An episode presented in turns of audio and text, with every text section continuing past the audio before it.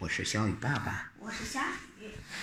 咱们继续讲清朝的历史。这一讲我们讲一讲清朝怎么跟天花组队的，天花是谁？天花怎么抗争天花的。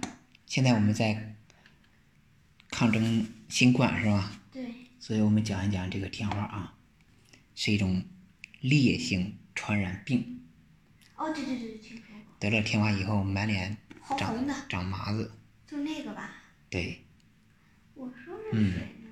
原来是一病啊！对。那我一下子就想起来咱们说这个多尔衮当时当亲王的时候，让顺治当了皇帝，对吧？了，对，顺治皇帝就得了天花。那怎么办？清王朝入主北京后的第五年，北京城里一片恐慌，都得天花不，是有军队打过来了，而是天花爆发了，皇帝传给别人，京城百姓乱作一团。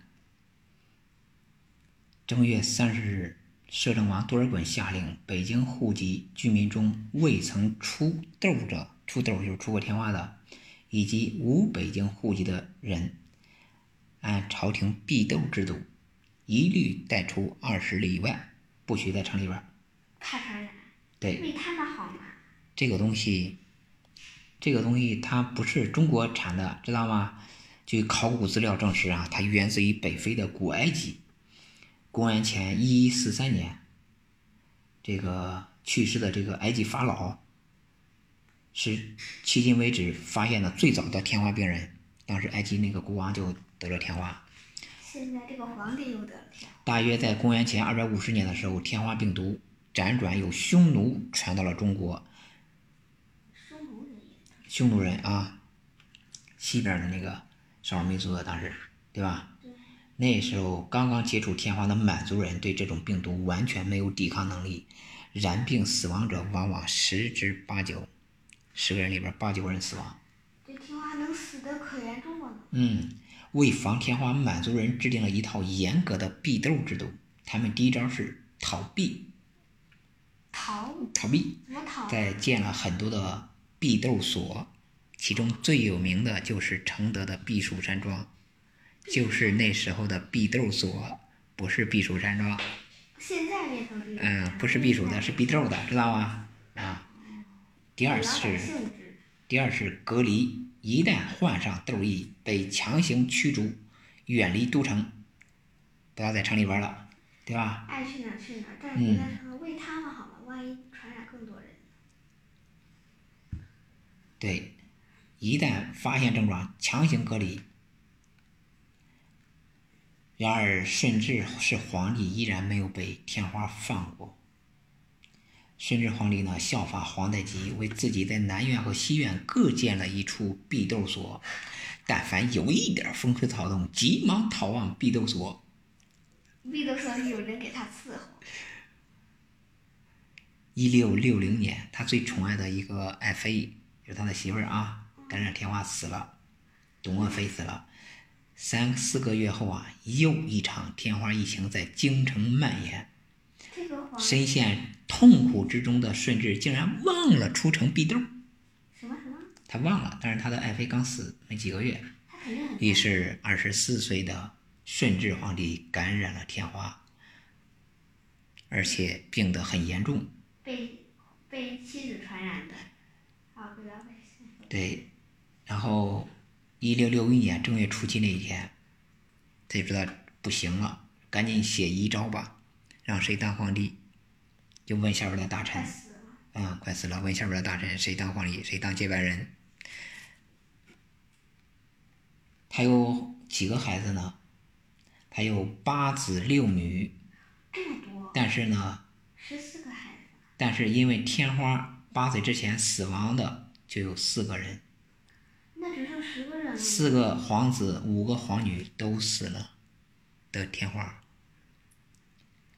这时候呢，有一个西洋人叫汤若望，西洋人，德国的传教士，那时候在京城已经当了大官了，嗯啊，呃，比较受重视，比较受德国的一个传教士，老外老外，老外，对老外当大官，对，老外当大官了，那时候比较开放是吧？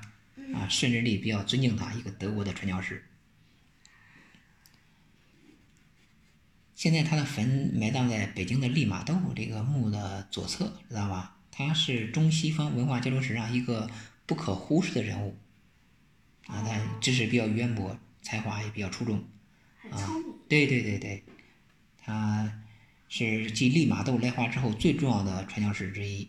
嗯，这个汤若望就说啊，那你看别的孩子都得了天花了，只有谁没得过呢？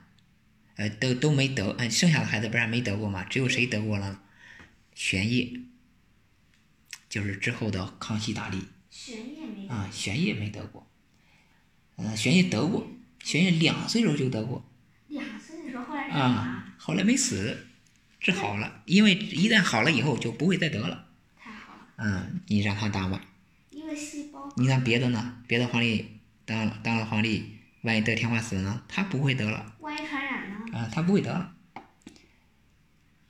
多好，嗯，于是传染都这个康熙皇帝因为得了天花而当了皇帝，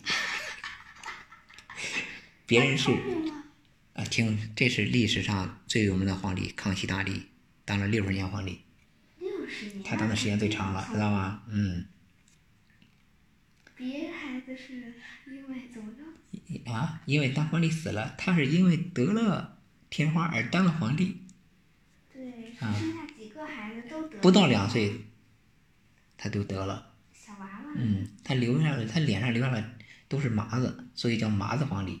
那就不能怪他，谁让他得天花了？临死之前听取了这个汤若望的意见，所以让玄烨当皇帝。玄烨当了皇帝以后，就成为康熙大帝。这个人非常厉害，非常能干。他认识到天花已经成为清朝统治的严重威胁，必须积极应对。虽然他不会得了，他不会得了，对吧？他在医院，太医院那时候皇宫里边有一个太医院，设立专门的射痘诊科，广征名医。这时候出现了一个防治的一个最有名的人，叫傅维格，给老百他姓懂得种痘之术，这是当时一种先进的天花治疗方法。他怎么治疗呢？他把得天花的人脸上出的那个痘儿，那个结成的痂取下来，磨成粉，加上冰片儿樟脑吹到别人的鼻子里边儿，哦，就让人轻度的得一下这个天花，他体内就产生抗体了，他就不会再得了。那这个啊用这种方法虽然不能保证百分之百的成功，甚至有可能导致导致别人死亡，但是康熙皇帝仍然命傅维格在皇宫里边开始了种豆实验。因为这已经够高级了，由于种豆，啊，这个康熙皇帝出生的二十位皇子中有十七位健康长大，而此前的十五位皇子能长大成人的只有七位，是不是存活率就大大提高了？对由随着这个种豆法在宫中的成功，康熙皇帝开始了大规模的推行天花预防工作原，来死了八位变成两死了三位，把它从宫中推广到八旗百姓，对吧？全国推广了。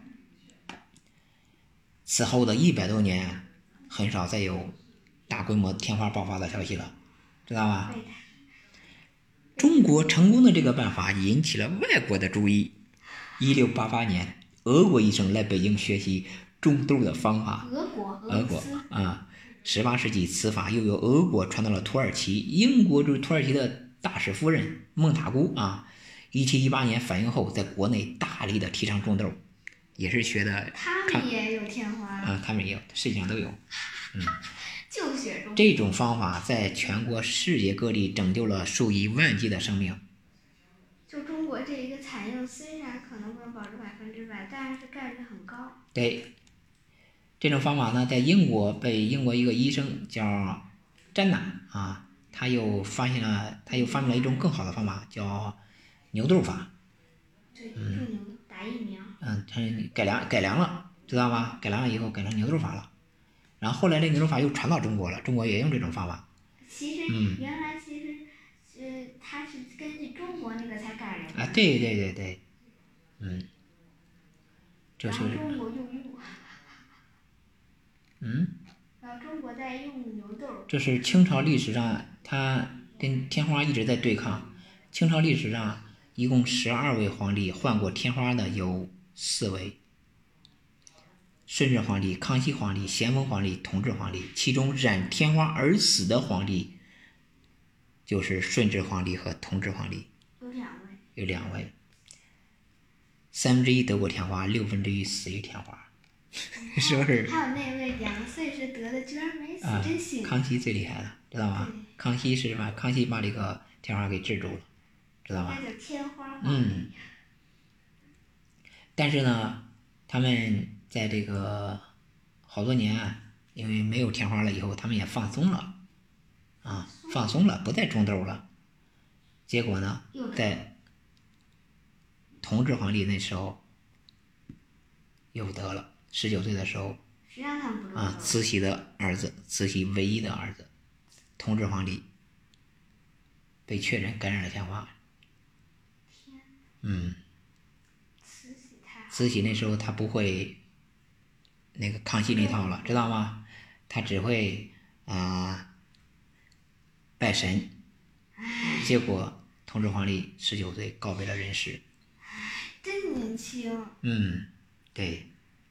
他们怎么不在种痘儿呢？所以说，这个整个清朝啊，他一直在跟天花作对，他的最大敌人是天花，不是别人，对吧？所以这个看不见的我人。们这个故事讲，就也是现在的，正好跟现在的抗疫是一样的，我们整个国家在跟新冠在作对，对吧？对，嗯，看不见摸不着，是不这是个？天花也是。嗯，好，这个故事我们先讲到这儿了，拜。